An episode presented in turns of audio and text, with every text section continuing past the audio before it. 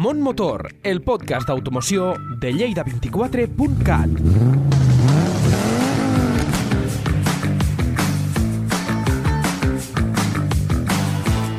Hola, hola, hola chicos, chicas, bienvenidos al nuevo Mon Motor, un programa de motor, como sabéis, un programa en el cual vamos a eh, intentar pues conocer y que podéis disfrutar de nuevos conocimientos tanto actuales como anteriores, antaños y de nuevas tecnologías. Hoy hablaremos concretamente de la evolución del vehículo en estos 150 años que tiene de vida el vehículo y que es uno de los inventos con mayor repercusión social y económica en el mundo en el automóvil es en el siglo XVIII cuando un ingeniero Cuñot, en 1769 concretamente, inventa un vehículo impulsado a vapor. Le llamaban carreta a vapor. Tenía dos ruedas, en la parte o eje trasero y uno en la parte delantera.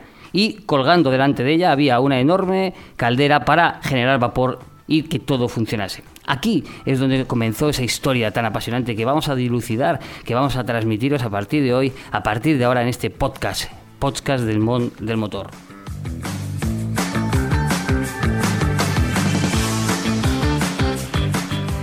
Bueno, este vehículo apenas alcanzaba los 5 kilómetros por hora. Fue ideado para transportar entonces, en aquella, en aquella época, cañones, cañones militares.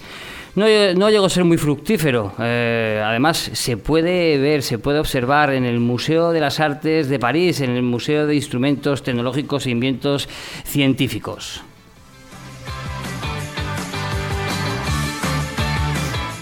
Más tarde, un ingeniero belga, Etienne Lenoir, inventó el primer motor de combustión interna, uno de dos tiempos en 1860 y el otro de cuatro tiempos en 1863.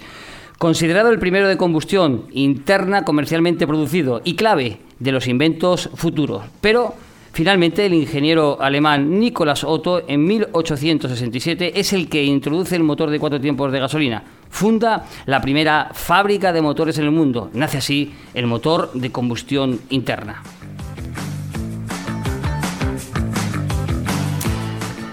Se montó en sus inicios en trenes, barcos y coches y que a día de hoy se sigue utilizando. Estábamos en plena revolución industrial, es el cambio, la transición que acabaría con siglos de una mano de obra basada en el trabajo manual y uso de la tracción animal, siendo sustituido por la maquinaria para la fabricación industrial y para el transporte de mercancías y pasajeros.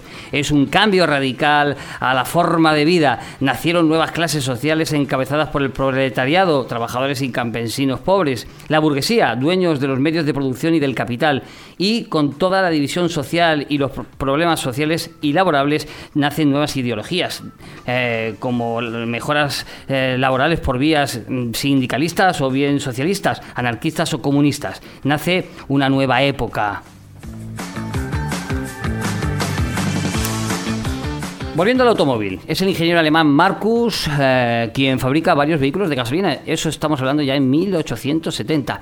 Pero es Carl Benz, el ya archiconocido, famoso y archiconocido eh, inventor de Mercedes, quien patenta el primer coche con tan solo tres ruedas, al que le llaman automotor. Es el Benz Patent Motorwagen. Es el año 1885. Aquí comienza el inicio de la era automovilística.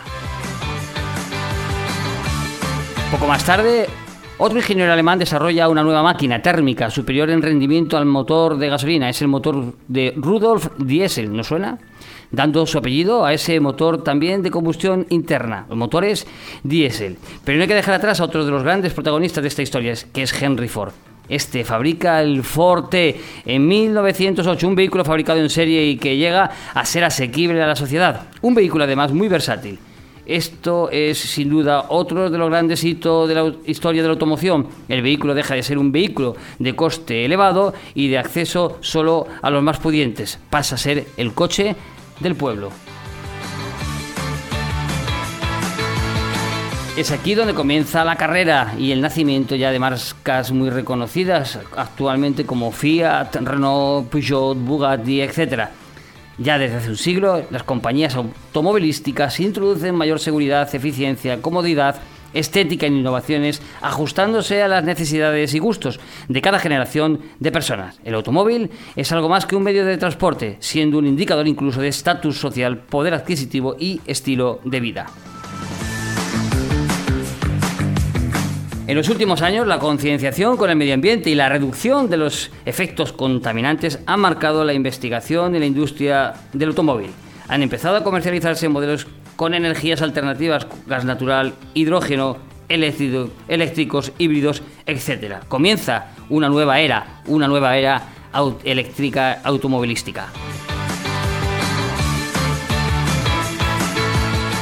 Pero tenemos que retroceder de nuevo al siglo XIX. Eh, data del año 1834 un vehículo eléctrico que movía el eje trasero para propulsarlo y que se comercializaba en 1852.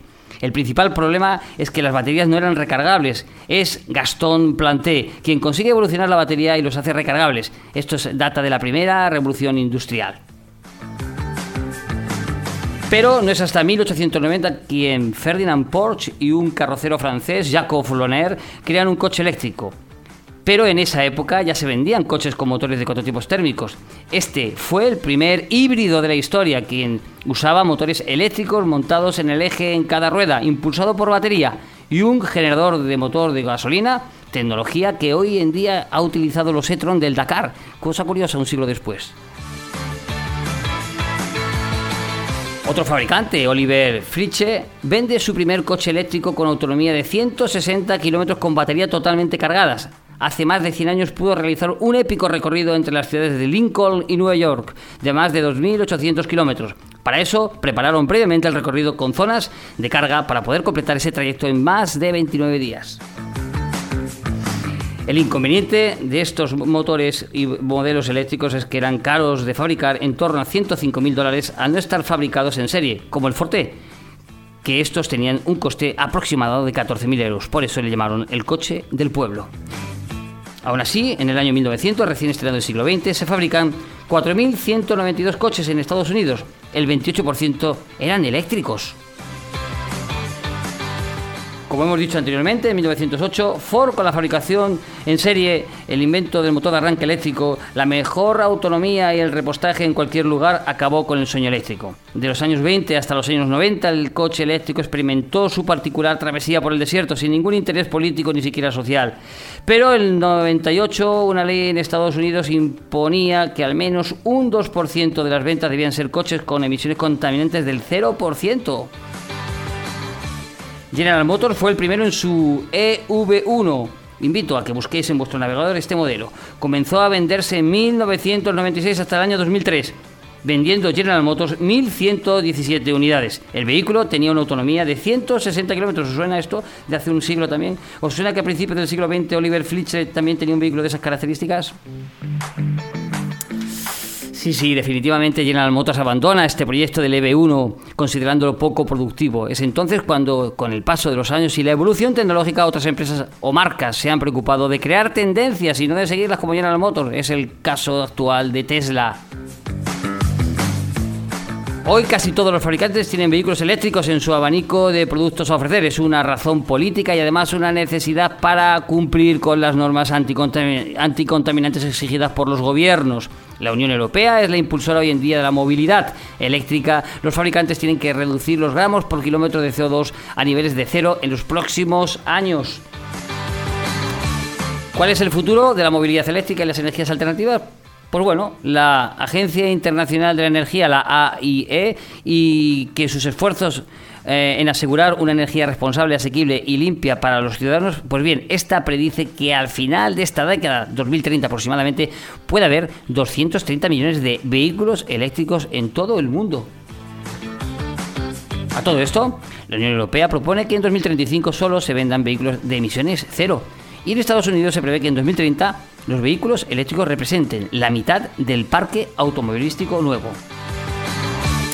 Sigue siendo mucha la diferencia entre un vehículo eléctrico y uno tradicional en cuanto a autonomía, pero actualmente existen vehículos eléctricos con autonomías de hasta 650 kilómetros. Eso sí, no está al alcance de cualquier bolsillo, como sucedía en el siglo XX o finales del siglo XIX, como hacía 150 años. Este invento nace, como se ha comentado anteriormente, casi con el descubrimiento del petróleo. El primer pozo de petróleo moderno se perforó en 1859 fue Edwin Drake, con 21 metros de profundidad son, que sondeó, eh, hizo eh, brotar espontáneamente petróleo recurso energético hasta nuestros días, desde la iluminación en queroseno a principios del siglo XX y la utilización de los motores de explosión o combustión hasta la fabricación de plásticos o componentes para smartphones, hoy en día precursor el petróleo del gran desarrollo en sistemas de transporte de tierra y aire y de la industria, pues nos da a decir que con este invento el hombre ha tenido más impacto en la atmósfera que cualquier otro organismo en la historia de la Tierra. Atención, en estos 150 años de la historia del automóvil, el hombre ha conseguido destruir la atmósfera como nunca había sucedido en 4.500 años de vida que tiene nuestro planeta Tierra. De ahí la Unión Europea y los gobiernos nacionales han fijado objetivos claros de orientación a la política medioambiental, europea y mundial, con una visión puesta, atención, en 2050. A ello destinarán programas de investigación, legislación y financiación cuyos objetivos son proteger, conservar y mejorar la naturaleza. La Comisión Europea ha lanzado un rotundo mensaje de lucha contra el cambio climático. Bruselas ya propuso que a partir de 2035 no se podrán vender turismo ni furgonetas nuevas que emitan CO2, vetando motores de gasolina, diésel y gas. Esta medida es un mensaje para que los fabricantes aceleren su transformación hacia alternativos eléctricos o de hidrógeno, entre otros, si quieren seguir haciendo negocio. En 2050, cualquier vehículo que circule por las vías tiene que ser de emisiones cero. Después del petróleo y de la degradación del planeta, los políticos actuales están legislando para dejar la próxima generación un planeta saludable.